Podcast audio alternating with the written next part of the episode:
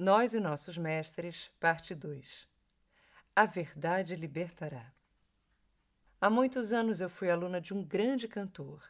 Vi um concerto com ele no Municipal do Rio de Janeiro que me fascinou, e quando soube que ele estava dando aula, fui lá correndo.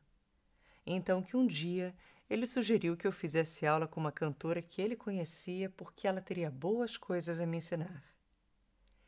Ele viu na minha cara o quanto eu tinha ficado surpresa. Afinal, eu já tinha ali um professor de canto, era um artista incrível, de quem eu era fã, inclusive. Como assim? E foi então que, muito tranquilamente, ele disse: Ninguém é capaz de dar absolutamente tudo o que a sua voz precisa. Até hoje, eu me lembro como ouvir esta frase tirou toneladas de peso das costas, e sinceramente, não só das minhas. É comum a gente desenvolver uma relação forte com nossos professores de canto, sobretudo quando estamos no início desta jornada. Às vezes até tratamos eles como se fossem capazes de curar todos os nossos males. E então criamos esta ligação de muita lealdade e gratidão. Queremos que nossas vozes sejam o melhor exemplo do seu trabalho e chega a ser traição ir ter aula com mais alguém, afinal já temos o melhor sentimos também que só aquela pessoa nos faz funcionar. Isso, aliás, é tema do próximo texto. E nessas vezes, podemos encolher algumas necessidades da nossa voz para que caibam sob suas abordagens ou capacidades. Aviso logo que não dá certo. Um dia você vai chegar ao ponto de saturação, quando já aprendeu tudo o que tinha a aprender daquela pessoa. Vai sentir que a voz está estacionada já há algum tempo. E não há nada de errado nisso, acontece.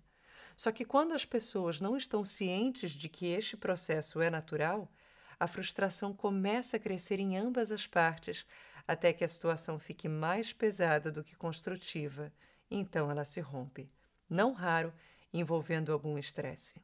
O que estou aqui querendo dizer é que isso é normal, portanto, nada de culpa para nenhum dos lados. E busque o que você sente que precisa naquele momento. E mais, sabendo disso, não se proíba de manter suas opções abertas, de ir ali conferir o que aquele nome super badalado da área tem a lhe oferecer. E saiba, se a pessoa que lhe orienta vocalmente é tão comprometida assim com o seu crescimento, e ela tem que ser, isso não deve se tornar um problema para o trabalho de vocês. Parte da jornada vocal é entender o que cada pessoa ao longo do caminho lhe deu, e absolutamente tudo é relevante. Até mesmo aquelas pessoas que lhe mostraram o que não fazer, como não ser ou o que não funciona.